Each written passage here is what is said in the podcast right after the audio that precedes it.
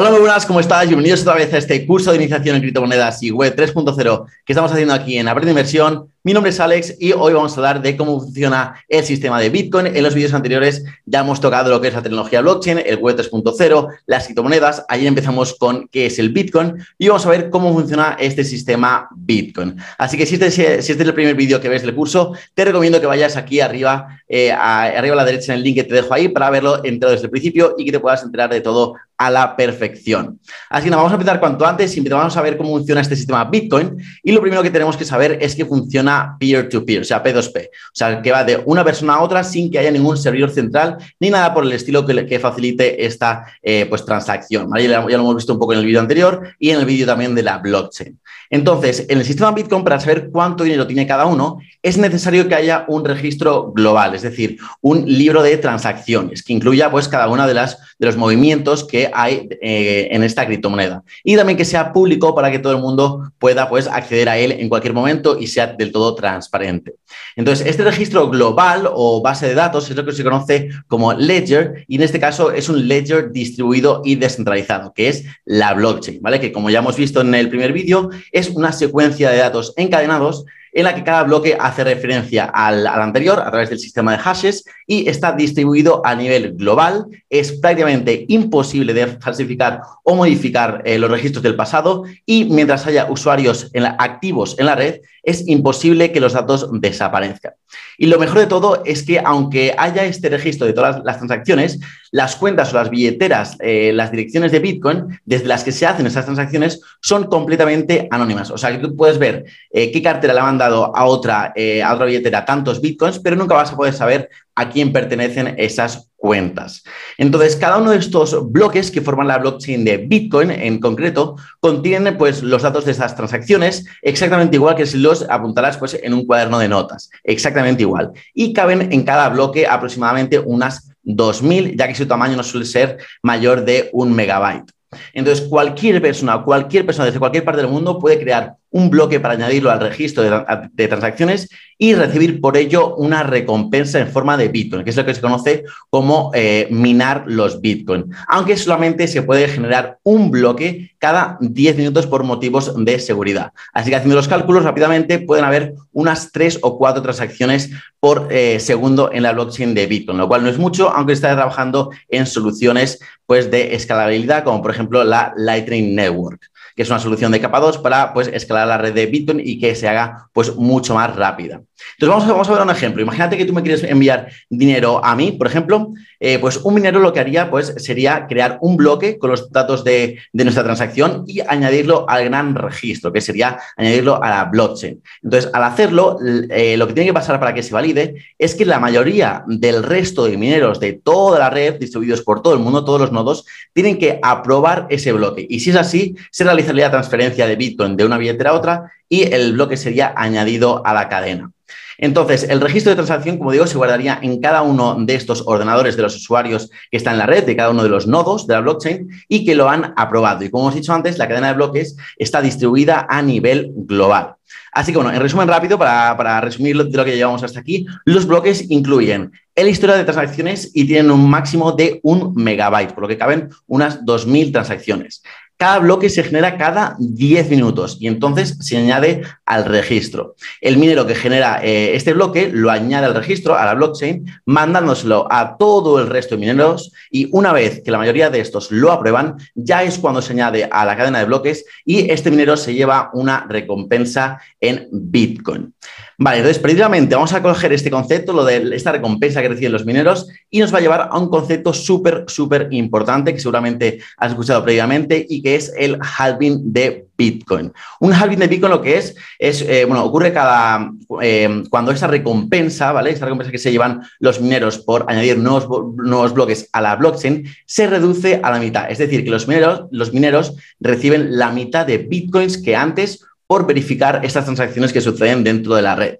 Estos halvings de Bitcoin tienen lugar cada 210.000 eh, nuevos bloques en la cadena, que son más o menos unos cuatro años. Acuérdate que solamente se puede generar un nuevo bloque cada 10 minutos y se seguirán produciendo estos halvings hasta que la red haya generado una oferta máxima de 21 millones de bitcoins, cuando, ya no se podrán crear más bitcoins, que seguramente, según los cálculos estimados, será por el año 2140.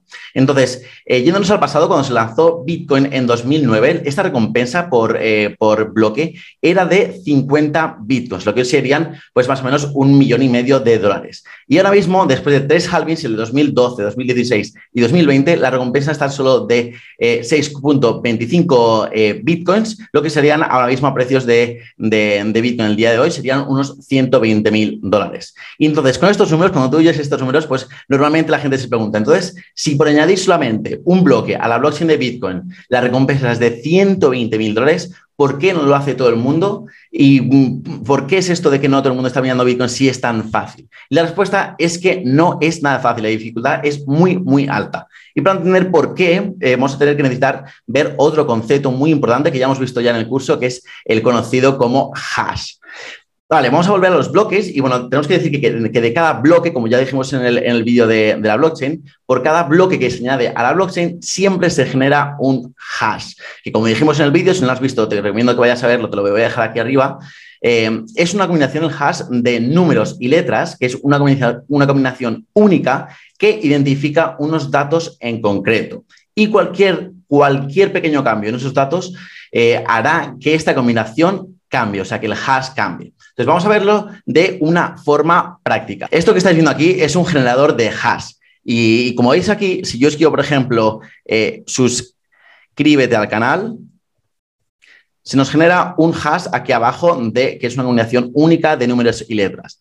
Pero si yo, por ejemplo, añado suscríbete al canal de Aprende Inversión, veis que el hash cambia completamente. Si borro una letra, cambia completamente. Si añado una coma, cambia completamente. Y ese es el secreto de los hashes, que por pequeño que sea el cambio que, que hagas dentro de los datos, también va a cambiar completamente el hash. Entonces, la cosa es que si tú sabes cómo generar un hash y yo te doy unos datos, por ejemplo, la frase suscríbete al canal de Aprende Inversión, puedes muy fácilmente generar, como hemos visto en esta página web, un hash que identifique esos datos. Pero si por el contrario yo te doy el hash, es prácticamente imposible, por no decir imposible, que tú descubras los datos que identifican a ese hash. Y ahí es eh, donde está el secreto de los hashes, en que es muy, pero que muy fácil obtener el hash, pero prácticamente imposible o imposible saber de dónde sale ese hash.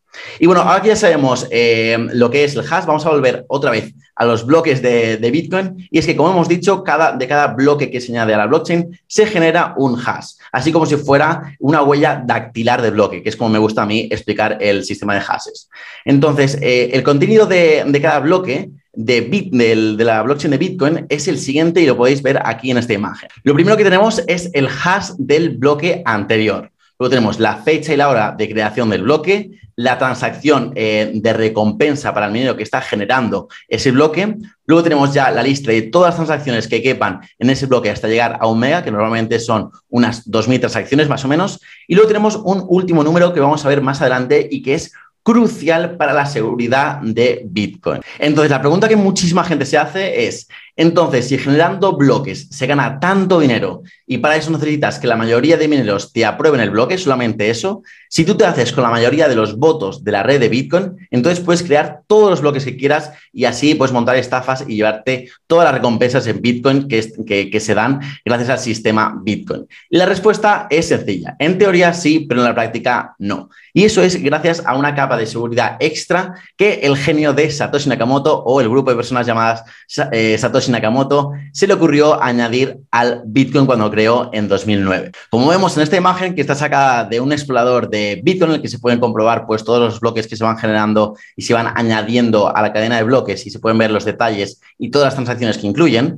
todos los hashes, como vemos aquí, este hash, empiezan por un número determinado de ceros, que está predeterminado y solamente se modifica cada 2016 bloques generados. Y es que para generar un hash válido, para añadirlo a la blockchain, ese hash tiene que empezar sí o sí por ese número determinado de ceros. Si te acuerdas, antes hemos comentado que el contenido de cada bloque de Bitcoin era el siguiente.